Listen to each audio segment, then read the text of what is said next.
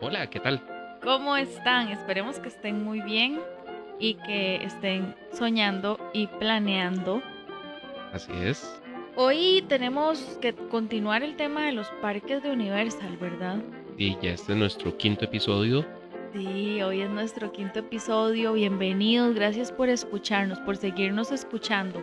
Hemos, hemos tenido ya nuestro podcast en varias otras en varias otras plataformas. Ya esta semana nos llegó la notificación de que está en Apple Podcast, En iTunes.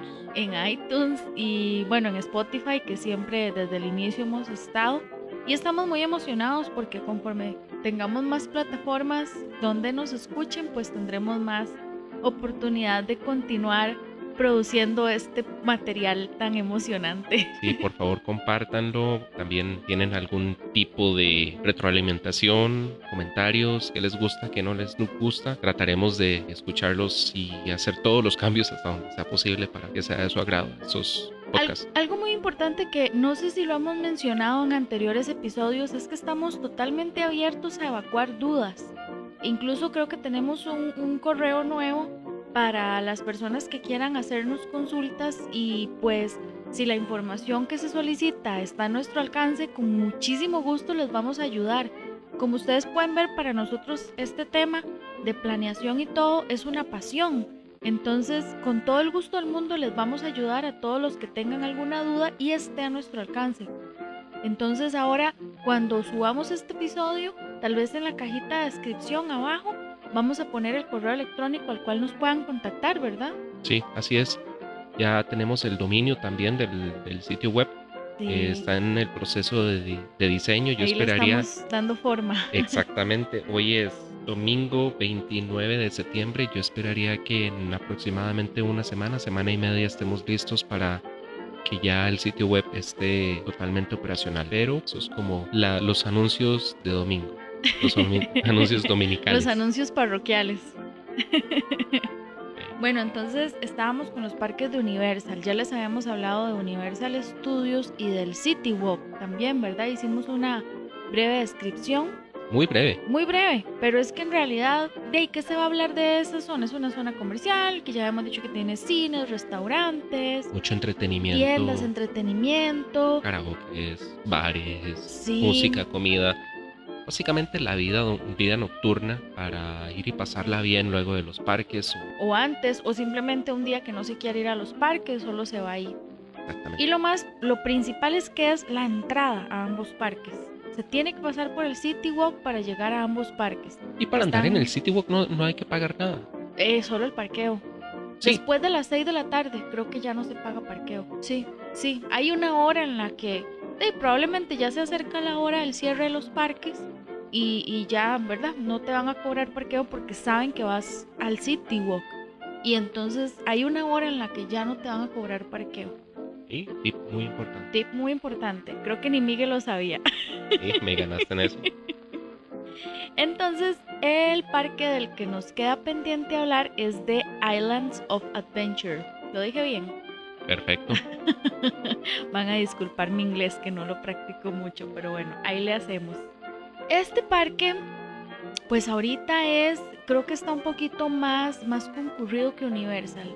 Por el, el- la estadística de esperas que, de los que les hablamos la semana pasada, el, episodio pasado, he estado notando que este parque está bastante más concurrido.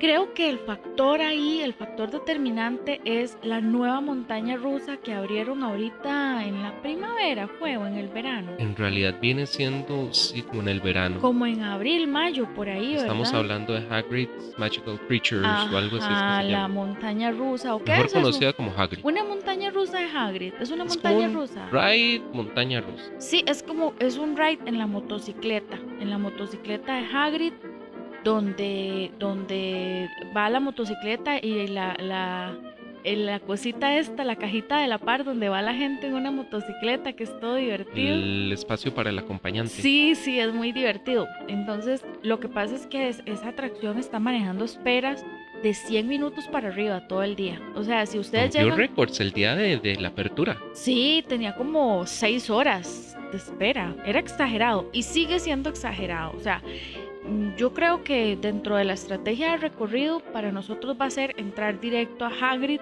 a ver si podemos hacerlo porque el resto del día maneja esperas muy altas. Y es impredecible, porque de repente, Ay, sí. de repente a mediodía se descompone. La cierran, está en mantenimiento. Ha estado con muchos problemas desde la, desde la apertura. No sé realmente si tal vez fue que la abrieron muy anticipadamente, si algún ingeniero cometió algún error, algún error de diseño o algo así, pero lo que hemos visto es que es impredecible. Al puro inicio lo que hacían era que la cerraban como al mediodía. No, la abrían al No, mediodía. es- que al- al- la abrían desde la mañana, pero como que la cerraban después como a las dos semanas. eh, más bien dijeron que lo que iban a hacer era abrirla al mediodía, que iban a trabajar durante la noche y toda la mañana. Creo que ahorita ya la están abriendo desde la mañana, ¿cierto? Pero desde hace poquito, o sea, le digo que duró meses abriendo a mediodía. Y imagínate las esperas que había ya a mediodía, ¿verdad? Entonces, esta montaña, si ustedes llegan a verla en 90 minutos, fórmense. Fórmense en la fila porque va a ser el mejor tiempo. Y para abajo de ahí ni les digo, ¿verdad? Entonces, bueno, parte de nuestra estrategia de recorrido para este parque va a ser entrar e irnos directo hasta el fondo al hacer lo que nos tome, lo que nos tome de fila para poder hacer de primero Hagrid. La esperanza es hacerlo mediante rope drop. Sí, la, vez pasada les hablamos del road drop, que es estar para los parques de Universal unos 45 minutos antes de que abran la puerta. Entonces, si, si el parque normalmente abre a las 9, esperamos llegar a las 8 y 15, 8 y 30. Tal vez para detallar un poquito en qué consiste esto del rope drop, eh, al menos en los parques de Disney, no estoy seguro cómo sea en, en los de Universal, pero la idea es que en el momento en que abran el parque, no, no solamente esté la gente desde la entrada, sino que ya para el momento en que abren el parque, teóricamente ya estén haciendo fila y ya estén montándose las primeras personas. Entonces como que lo van abriendo en fases. Por eso es que tal vez alguien diga, no, llegamos a las 9 en punto y nosotros abrimos el parque. No, señor. No, señor, porque los ya adelante de ustedes hay grupos de personas y, y no solamente que los van abriendo por secciones, sino también que ya hay gente en los queues, en las filas de las atracciones. Entonces, de ahí que al menos yo soy muy enfático en, en- en donde este día que nosotros vayamos a Islands of Adventure, tenemos que llegar al menos 45 minutos antes de la apertura, porque también el tema es el parqueo. Yo recuerdo que en veces anteriores llegábamos y era una fila, así íbamos para el parqueo preferencial, de todos modos teníamos fila, un montón de carros, mientras había estas personas que nos iban guiando hacia dónde estacionar y, y hacia dónde teníamos que, que ir.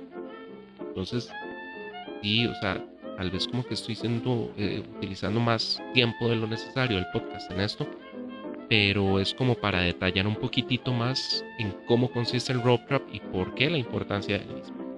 Sí, yo he escuchado que al menos para los parques de Disney, para la gente el road drop es si el parque abre a las 9, a las 7 y 30 ellos ya están en la entrada. Sí, hay gente muy hardcore. Sí, entonces a las 7 y 30 yo entiendo que llega un momento como a las 8 que abren las puertas del parque y, y puedes ir avanzando conforme ellos te lo permitan, como decía Miguel, para que a las 9 de la mañana que el parque abra, ya usted esté en la fila Y de también la atracción que escogió, ¿verdad? Y yo creo que tal, también vale la pena mencionar eso para que la gente tal vez, los que no han ido, o tal vez los que han ido comprenderán, no hay necesidad de, llegar y decir, uy, vamos a estar a la entrada y vamos a tener que salir corriendo. Ah, de por si ahí no te dejan correr porque te van dejando entrar y adelante va un, un cast member. Pero hay, sí, sí he visto videos de gente que se la juega, o sea, tengan cuidado porque hay muchos niños, pueden botar Sí, a alguien, es una pueden, multitud que lleva de todo, viejitos, pueden lastimar a alguien. Eh. Entonces no hay necesidad de esto de andar corriendo o, o haciendo loco. o sea, bueno. Sí, sí, igual adelante va a ir un cast member dirigiendo la, la, digamos, el grupo de gente que permitieron entrar, que normalmente, por ejemplo, en Animal Kingdom, el road drop todo el mundo lo hace para ir a Flight of Passage. Entonces, toda la, la- la concentración de gente se va a dirigir en una sola dirección. Si ustedes de repente tienen eh, Fast Pass para Flight of Passage, pueden desviarse y jugarle la vuelta a toda la multitud porque eh, pueden ir a aprovechar otras atracciones que no son las principales que la gente va a escoger de buenas a primeras. Y ahí es donde entra la importancia, se une con la conversación, la, importancia de la estrategia de recorrido, saber previamente a dónde van a, ir y que todo el grupo sepa que nadie se quede atrás. Exacto, que todos estén en un consenso, ok, vamos a entrar al parque, vamos a, irnos inicialmente para tal atracción, después de esta atracción vamos a la otra, luego a las 9 y, y 10 vamos a tener el Fast Pass de tal atracción. Hay que armarse un poquito, no, no es una planificación tan intensa, pero sí hacerse un orden en el recorrido para no volverse loquitos no desperdiciar mucho tiempo de acá para allá y tomar decisiones. Eso es como cuando llegamos a la fila del, McDonald's y, hicimos fila cinco o seis personas y hasta que llegamos frente al cajero, ay, ¿qué quiero? No sé ay, qué no sé qué se me antoja. ¿Qué es esa hamburguesa? No, no, no perdamos tiempo de esa manera. Eh, llevemos de antemano escogido qué queremos, eh, a qué hora lo queremos. Y que todos estén de acuerdo. Y que todos estén de acuerdo para que la experiencia sea mágica para todos. Exacto. Volvemos a eh, Islands of Adventure. Sí, nos desviamos un montón. Bueno, no, no, cada, cada dato es muy importante. Van a disculpar que nos salgamos de los temas, pero esto es una conversación y es para hablar sobre, sobre en este caso, toda esta temporada es para hablar sobre Orlando, Disney, parques temáticos, Así que todos los datos que tengamos con respecto a eso van a aportar algo al episodio. Estábamos hablando que en Islands of Adventure vamos a, encontrar un poquito más concurrido. Que vamos a encontrar, ese parque es un circuito muy bonito, a mí me encanta el circuito porque él es, él es un círculo. Vos entras por la izquierda y seguís y seguís y seguís y, y llegás a la misma derecha frente a donde entraste él no, no, no, se desvía tanto como Universal. El Parque Universal Studios es un toque más con, como con callejones y cosas así. Este no, este es un circuito. Usted termina donde empieza. Entonces lo puede empezar por la derecha o lo puede empezar por la izquierda. El recorrido normal que todo el mundo va a hacer es empezando por la izquierda. La primera atracción que se van a encontrar es la de Hulk, que está recientemente renovada. Está muy bonita, ya nosotros la habíamos hecho antes de que la renovaran. Está muy, muy buena. Es una montaña rusa súper interesante. Y entiendo que hace poco en la renovación que le hicieron le metieron más potencia, ¿verdad? Sí, mejores efectos. Ahora lo que caracterizaba a esta montaña rusa era supuestamente como el rugido de Hulk. Ahora sí, se escucha mucho más. Cuando lo lanza uno, cuando lo lanza uno, el rugido hace roar. Sí. Eh, después de Hulk, ahí vamos a encontrar toda una área de superhéroes, ¿verdad? Prácticamente a la par de Hulk está Stormforce Acceleration, que viene siendo como las conchas locas. Unas conchitas locas, sí. Digo, Mad Teacup o algo así. Sí, están como detrás, ¿verdad? Como detrás de Hulk. Sinceramente, porque las vimos un día de estos en un video pero yo no sabía ni que existían. Yo sí sabía que ahí había una, atracción que a la cual nunca habíamos ido y, sí, eh, en este momento estoy recordando por qué, tal, tal vez sí la vimos de largo, algo así, pero no, no la hemos hecho, tal vez no es tan emocionante al menos desde, desde nuestra óptica. Sí, no, ni creo que la hagamos esta vez, si nos queda tiempo sí, pero pues no sé. Hay muchísimas otras atracciones por las cuales este acomodarse. Sí, y y de ahí la característica de este parque, el nombre lo dice Islands of, Adventure, las islas de la aventura. En esta primera isla o en esta primera sección es puramente superhéroes de Marvel. Ahí está Spider-Man también. Es correcto, y el Doctor Doom Spearfall. Ese Doctor Doom nunca le hemos hecho, Miguel la va a hacer esta próxima vez y es como un ascensor que te suben y te bajan, te elevan fuertísimo, como al aire libre, no sé si se lo imaginan, o bueno, ahí pueden buscarlo en internet. Yo, yo voy a confesar que de los rides o de las atracciones, regularmente no, no me da mucho miedo, pero es de estos de, de altura, tal vez sufre un poquito de vértigo o algo así, pero donde uno se siente que se cae, sentir el vacío, eso me da mucho, mucho miedo voy a tratar de, de, que no me dé miedo. Eh, y ahí les contaré de la misma manera que iba decidido cuando fuimos a Busch Gardens a hacer el del Falcon Fury. este donde ya donde es muy similar, donde estás arriba y de repente te ponen de cara al vacío y cae y ya cuando estás prácticamente llegando a tierra te acomodan el asiento y ya, y ya vas así vertical. Yo iba muy emocionado y decidido hacerlo, pero ya estando allá me dio miedo y no lo hice. Ah, es el que está como en la pura entrada, ¿verdad? Sí, algo así. Igual es un ascensor altísimo, qué miedo, sí, ¿no? De por sí que en Busch Gardens las atracciones son como un poquito más groseras. Sí, sí, sí, algo tal vez como de igual paréntesis. En ninguna de las atracciones ya sea de Disney o de Universal, yo nunca he sentido... Inseguridad. Yo nunca he sentido, eh, y no solo eso, sino tal vez como que el movimiento sea grosero y que uno eh, se lastime o algo así, a diferencia de Busch Gardens. Sí, Recuerdo que el primer, el primer ride que hicimos en Busch Gardens... Yo pensé que se me había zafado el cerebro. Yo también. O sea, yo recuerdo que tuvimos que sentarnos como 25 minutos porque fue un dolor de cabeza instantáneo eh, ¿Cómo era que se llamaba algo como de Kung Kung o algo? Algo de los monos, era de primates, porque ahí como que cada, cada montaña rusa, cada atracción es temática con un animal, porque ellos creo que es muy, muy, muy enfocado los animales. De hecho tienen animales en vivo, tienen tigres y toda la cosa, y canguros y, y flamingos rosados, ¿se acuerda? Y todo. Sí. Entonces cada, cada atracción va a tener el nombre de un animal, creo y me acuerdo que esa era como de monos, de primates, no me acuerdo cómo, pero sí me acuerdo que mm, golpeaba mucho la cabeza el movimiento. Te ponen un aparato para sostenerte la cabeza. Pero ahí mismo te golpeas. Ese mismo aparato te golpea como con las orejas. Yo no sé si es que uno es muy cabezón o yo no sé qué será. Pero yo sí salí con, con o sea, me sentía muy desubicada. Y luego nos montamos en, unos que se parecen a los Cali River Rapids o al, al que es de Popeye y Bluto en Universal y son unos rápidos, te mandan en una balsa por unos rápidos muy buenos. A mí siempre ese tipo de atracción me va a encantar, pero yo salí con mis piernas llenas de moretes. Sí, es cierto. De moretes. Sí, es cierto, tú tenías moretones. Sí. Sí. O sea, son, son igual. Y, y aquí no estamos hablando mal de Bush Gardens. Lo único es que yo ya lo conocí, tal vez yo no sé, puede ser muy, muy, muy injusto aquí quizás, pero yo no volvería. Pues está muy bueno porque ya lo conocimos. No le vamos a quitar el impulso a nadie que quiera ir a conocerlo.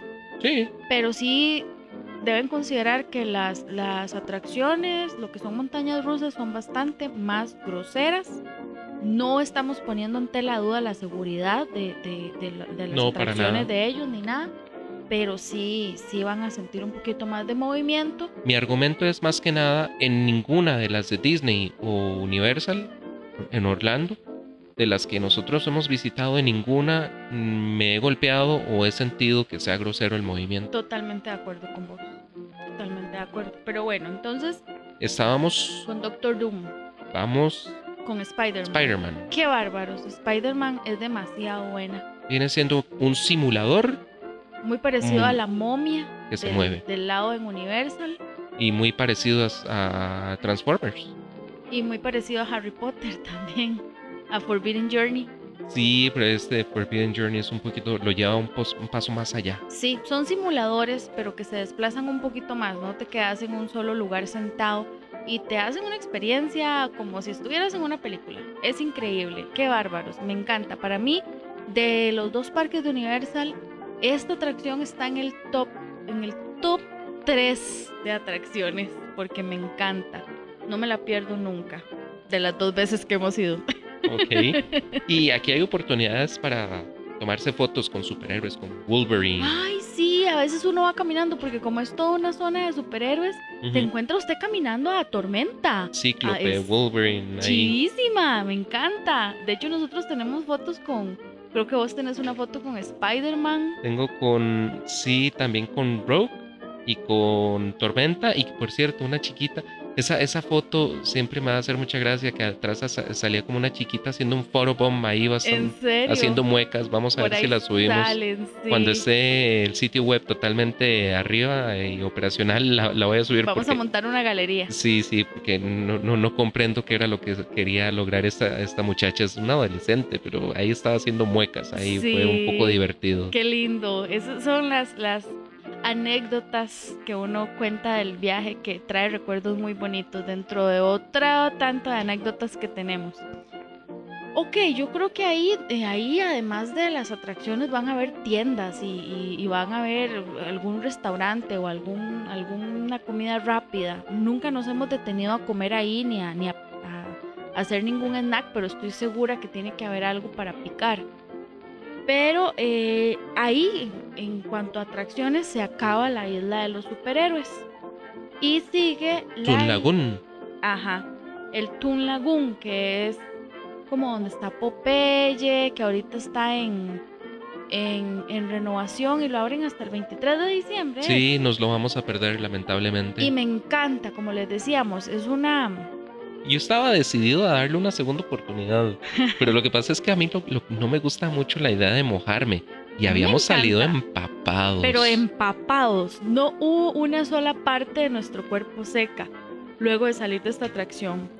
E igual es una balsa redondita en unos rápidos, pero te mojan por todo lado. Si en una caída no te cae, no te, no te salpica agua, por encima te pasan una catarata y si no hay gente tirándote con unas pistolas Sí. agua, Hay gente que paga paga para mojarte. y, y hay una catarata y si tú eres la persona que corre mala suerte de quedar justamente ahí porque está diseñado para que Alguien se moja ahí. para que alguien se moje ahí y es literalmente una catarata encima. Entonces es bastante interesante.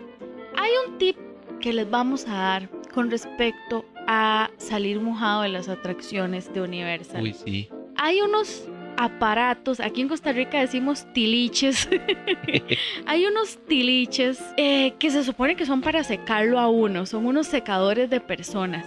Eh, y uno dice, ay, qué emoción, ¿verdad? Creo que 5 dólares en aquel momento, en aquel tiempo, 5 dólares era lo que había que depositarle al aparatito este para que te tirara esta, esta ventisca de bilucha de aire caliente que más bien lo que hacía era que al, al cabo de un minuto, dos minutos, no sé cuánto duraba los 5 dólares, vos salieras igual de empapado pero con calor.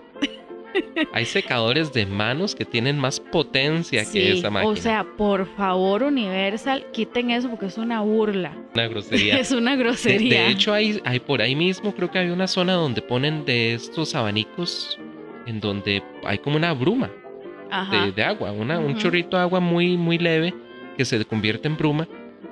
Y ahí nos secamos muchísimo más No, que en no, este no, no, aparato. No, no, mire, debajo del sol, caminando por el parque, usted se seca en 10 minutos, 15 minutos. No gasten su tiempo y su dinero en esos aparatos. Yo no sé si alguien de acá que nos está escuchando le ha servido. Por favor, sáquennos de este error en el que estamos. Seguro no supimos usarlo, pero lo odiamos. No, o sea, no nos sirvió para nada y nos pareció un desperdicio de dinero pero más que todo de tiempo, porque es y echas otro poquito, otro poquito, otro billetito, otro billetito para ver en qué momento, y en eso se te fue media hora, igual no te secaste y puedes estar haciendo otra atracción. En una montaña rusa te secas más rápido que ahí. Sí, en el aire acondicionado, tal vez. Sí. Ok, entonces en esta parte también va a estar eh, Ripso, Ripso Falls. Dudley Do Right Ripso Falls. Ok, ahí es como. No sé, nunca nos hemos montado, pero es como una, una balsita igual que tiene Un una caída, una caída vacilona como Splash Mountain. Pero es una caída mucho más pronunciada y sales más empapado y también están estas maquinitas en donde las personas pagan para mojarte. O sea, eh, Ajá. es un hecho, vas a salir mojado. Sí, ahí Miguel quiere montarse esta vez que vamos. Yo no estoy muy convencida. Prefiero la de Popeye y Bluto, pero no va a estar abierta. Entonces, ahí está muy bonito en esa parte del Toon Lagoon porque es todo de caricatura. Entonces, de repente te vas a ver, creo que ahí está Scooby-Doo, hay un perro ahí que, que es muy fotogénico el lugar, es muy, muy, esta palabra que no me gusta para nada, instagrameable. Instagrameable. Sí, es en cualquier esquina hay una escena perfecta para tomarte una foto caricaturesca. Sí, caricaturesca. Las oportunidades para las fotos ahí son bastante amplias. Sí, hay estos, eh, estos globos con texto que le salen de de, la cabeza de uno, que voy a necesitar unas vacaciones después de estas vacaciones. Entonces, vos te colocas ahí y te- sale una foto perfecta. Eh, Nada más tienen que jugar con la perspectiva forzada para que salga bien. Eh, pero, pero rapidito van a entender a lo que me refiero. Sí, ahí hay un perro que usted le agarra la correa y, Y dependiendo cómo tome la foto, parece que el perro va corriendo y lo va arrastrando a usted. O así, un montón de cosas súper interesantes. Es un lugar muy bonito para tomarse fotos. Y tiene estas dos atracciones que les decimos. Y creo que as- esas son todas las atracciones. Ah, Hay hay, una un barquito. Sí, el barco de Popeye y Oliva, pero eso es más así como nada más como una atracción para... Es, es interactivo. Hay gente que sí le tiene muchos secretos de, para, para que haga sonidos y cosas así, eh, pero nosotros nunca le hemos asignado mucho tiempo. Pero es enfocado más que todo para niños. O me, Sí, es o- o enfocado más recuerdo que, nada- mal. más, que no, más que todo para niños, sí, Tengo perdón. vagos recuerdos de ese barquito, pero sí, di, aquí lo estamos viendo en la atracción. Entonces, Ahora bien, por ahí está un dock en donde está la oportunidad de fotos más buena que hay para hacia Hulk. De ahí pueden tomar fotos muy buenas. De- a la par de este barquito hay como una pasada con madera. Y de ahí se pueden tomar fotos muy buenas porque primero está toda la laguna o todo el lago que está al, centro. Y luego del otro lado de la laguna está Hulk y la oportunidad para tomar fotos ah, ahí también es muy buena. sí, es, esa parte es bastante, muy bonita, muy bonita para detenerse y tomar bastantes fotos y, y bloguean también, hacer videitos y todo, está muy bonita. Después nos vamos a encontrar con una atracción que va a ser totalmente nueva para nosotros ahora que vayamos, que es la de King Kong, ¿verdad? Skull Island. ¿Es correcto? Esa atracción, de ahí dicen que promete mucho, ¿verdad? Sí, sí, sí. Eh, lamentablemente la última vez que fuimos estaba a punto de ser abierta. Eh, nos la perdimos y como han sido unos cuantos añitos desde que no vamos, Cuatro. por ahí, por ahí. Bueno, y si seguimos avanzando, Jurassic Park. es correcto, toda la sección de Jurassic Park. Ahí hay, creo que. Hay un restaurante muy bueno. Ay, sí, ahí habíamos comido una costilla de cerdo con elotitos y papas. ¡Qué rico! Ay, se me había olvidado. ¡Qué rico! Ve que para es- el podcast también Sirve para ayuda. recordar nosotros. Correcto. Bueno, aquí en Costa Rica son las 8 y 30 en este momento que estamos grabando, 8 y 30 de la noche, y no hemos cenado, ya me dio hambre. Debe de acordarme de esos elotitos. Entonces, ahí vamos a tener, veo tres atracciones. Está, si no me equivoco, el restaurante, eh, un vuelo para niños, que es como de... Pe, te, Petaronodon Flyers. No sé. Bueno, unos bichos que vuelan. que no nos dejaron montarnos porque, Porque es solo por- para niños. porque no llevábamos un niño. Hay que llevar un niño. O sea, uno como adulto se puede montar, pero tiene que llevar un niño. Bu. Y se vea bonito, mira qué lindo. es que es como en el aire. Yo sí quería montarme, se lo juro, pero bueno, algún día. Luego está Jurassic Park River Adventure, que de momento sigue siendo, hace poco lo habían renovado, pero sigue siendo el, el- el mismo. Para aclarar, me refiero a que hace poco renovaron el de Hollywood. Hollywood y lo hicieron más apegado. Este está más apegado a las, a las películas originales, a las, primeras viejas. tres, Ujú. pero el de Hollywood lo hicieron más apegado a las recientes, a, a las recientes Jurassic World. Ujú. muy bueno porque los, los efectos especiales que he visto son magníficos porque las, en las pantallas eh, se van a comportar todo de acuerdo a lo que esté en el exterior. Es decir, si afuera está lloviendo en las pantallas va a parecer que está lloviendo, si afuera es de noche en las pantallas va a parecer como que es de noche. Entonces es mucho más inmersivo porque tengo entendido que hay unas partes en el exterior y otras partes en el interior. Pero esto estamos hablando del de Hollywood. El de aquí sigue siendo un recorrido muy interesante. Pero sigue siendo muy bueno. muy a mí me lindo, gusta. muy lindo, porque yo les confieso una cosa, yo nunca había visto la película, las películas originales, las viejitas de Jurassic Park. Sí recuerdo perfectamente el ride en este parque que estamos hablando, pero anoche, justamente antenoche, el viernes en la noche, era que estaban dando la película de Jurassic Park, la primera primera, y Y yo le decía a Miguel, mire, esas puertas son iguales a las del ride. Me dice Miguel, sí, amor, esta, esta, esta, esta atracción está enfocada en, la, en esta película específicamente, en esta saga de películas. Entonces, ahí está hasta el restaurante este que les decimos, donde comimos las costillitas y los elotitos. Este restaurante está pero ustedes se van a dar cuenta, está específicamente detallado igual a un laboratorio de un doctor de la película. Es, yo me impresioné mucho, les digo, hasta hace dos días que me di cuenta cómo copiaron el detalle de la película. Es muy, muy bonito. Ahora que ya la vi, le voy a tomar más aprecio a todos esos detalles. Por eso también hay que, cuando uno va a los parques temáticos, tratar de hacer el esfuerzo días antes y ver pues las películas, por ejemplo, si es de Disney, las de Disney, La Bella y la Bestia, La Sirenita, para sentirse un poquito más identificado con todos esos detalles. Vamos a seguir avanzando. Lo que no veo aquí en el mapa es el Raptor Experience. Pues es que eso es como un show, no es una atracción. Entonces, al ser un show y tiene sus horarios y todo, no lo tienen así como fijo, definido. Es como, es, es, como un robot, ¿verdad? Que se asoma y toma fotos con él y, uno interactúa con él y todo. Está muy interesante y es, es una experiencia nueva porque no lo agarramos la vez pasada que fuimos. Yo creo que sí estaba, pero era mucha fila. Ajá. Sí. Pues no lo recuerdo. Recuerdo que estaba por estrenarse, creo. ¿Qué sigue después de campo de, de Jurassic Park? Ya um, viene siendo el Jurassic Park Discovery Center, que eso es más como una experiencia. Y ahí está el restaurante. Es ahí es donde está el restaurante, pero también hay un esqueleto enorme, enorme de tiranosaurio Rex, ¿es?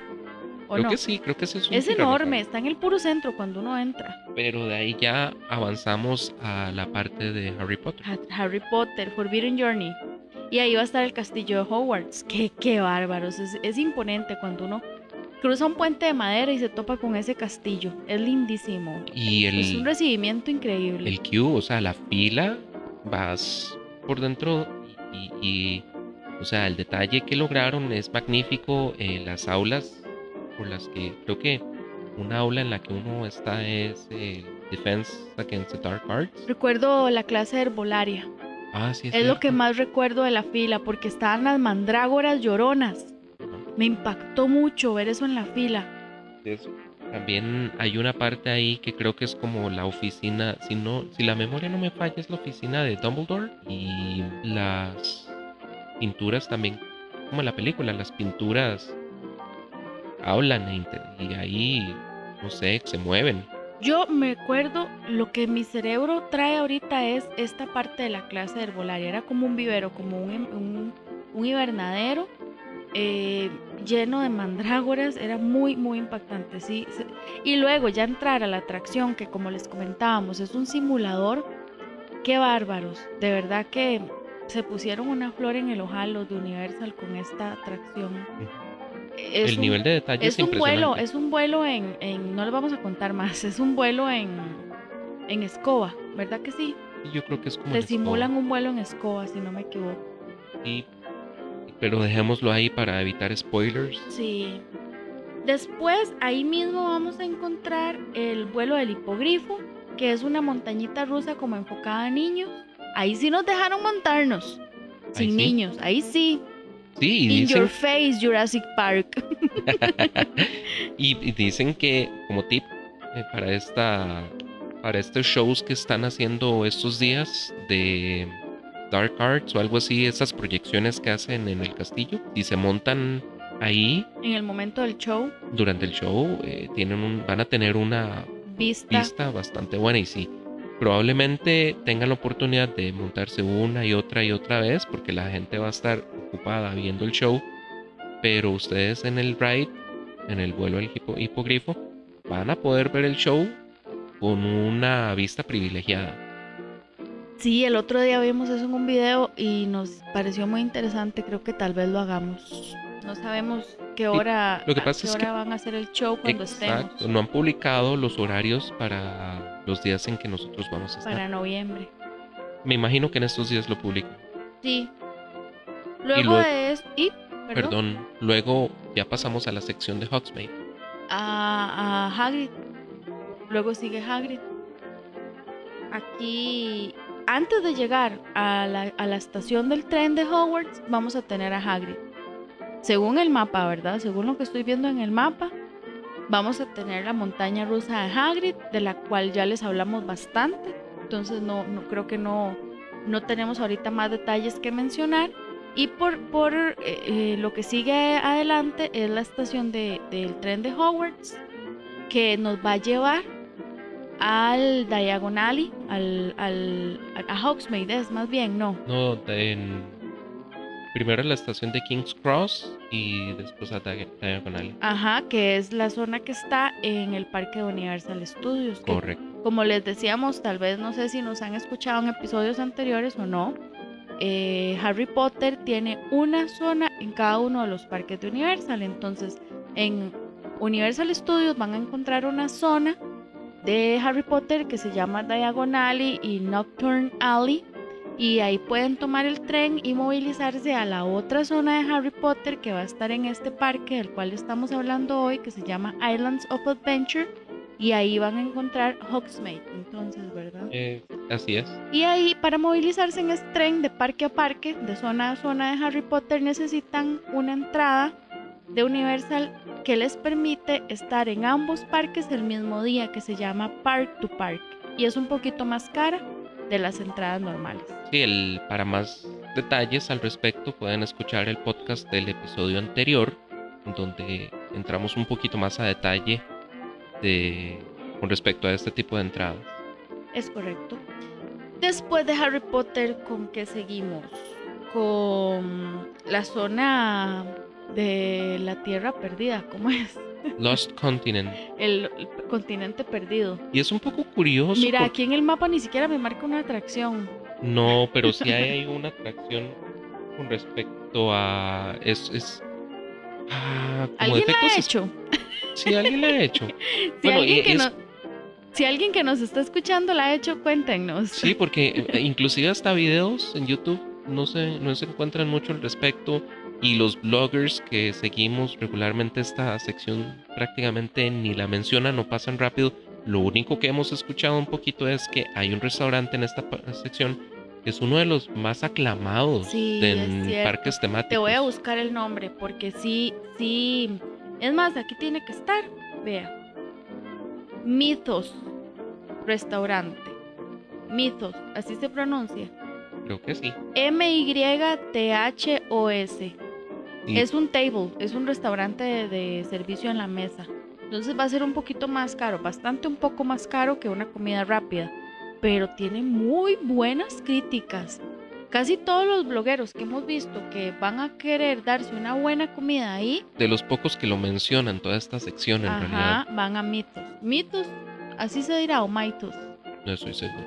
Bueno, eso es lo más interesante que tiene. Yo lo que me acuerdo cuando pasamos por ahí es que ya había que almorzar y nos compramos una ensalada griega. Muy Sí. rica, Y que había una fuente que habla que no me hizo gracia. que te trolea. Sí. Sí, una fuente ahí vacilona. A mí sí me hizo gracia. Después del continente perdido, vamos a encontrar una de mis zonas favoritas. Es muy lindo. Es enfocada totalmente a niños. Es la tierra del Dr. Seuss. La sección de Dr. Seuss. Qué bárbaros. Ahí es donde está eh, The Cat in the Hat, el gato del sombrero y cosa 1 y cosa 2. Y bueno, hay un montón más de... de- es lo- ahorita lo, como lo que más recuerdo de Dr. Seuss, pero... Hay una atracción para niños que es como un trabalenguas. Siempre tra- para mí es un reto eh, decir el nombre. Creo que está basado en un libro de One Dr. Fish. One fish, two fish, red fish, blue fish. Ajá, es una atracción que se llama así. Ahí háganlas. Vea, si son solo adultos y no ya, no importa, háganlas. Vieran que eh, es, eh, Es muy divertido. enriquece el corazón hacer para mí que esos, esos eh, cuentos o estos libros los estudié cuando, cuando estudiaba inglés. Me trae muy bonitos recuerdos. Me encanta. Ahí háganlas. Sí. Háganlas, vea, aunque no sean, no vayan con niños, si sean solo adultos, desen la oportunidad de, de hacer estas atracciones del Dr. Seuss. Son varias. Es una, es una, una isla con aproximadamente unas cuatro o cinco atracciones. Hay uno muy divertido que se llama The High in the Sky Sus Trolley Train Ride. Un trencito. Sí, pero es un, Va- un va por la parte de arriba. Ay, muy lindo. Igual, oportunidad para fotos muy lindas. Algo muy peculiar de toda esta sección es que teóricamente no hay ángulos rectos en las constru- construcciones. Es cierto, todo está torcido. o redondo. eh, y las oportunidades para fotos también son muy buenas, las tintas son muy llamativas Muy también. colorido, todo es hermoso. Sí. Ahí, es, es- de este Dr. Seuss, pues yo lo que más recuerdo, como les decía, es eh, The Cat in the Hat y Cosa 1 y Cosa 2 y todo eso, pero él también eh, es el que tiene mm, este bichito anaranjado, ¿cómo se llama? The Lorax The Lorax. y el Green.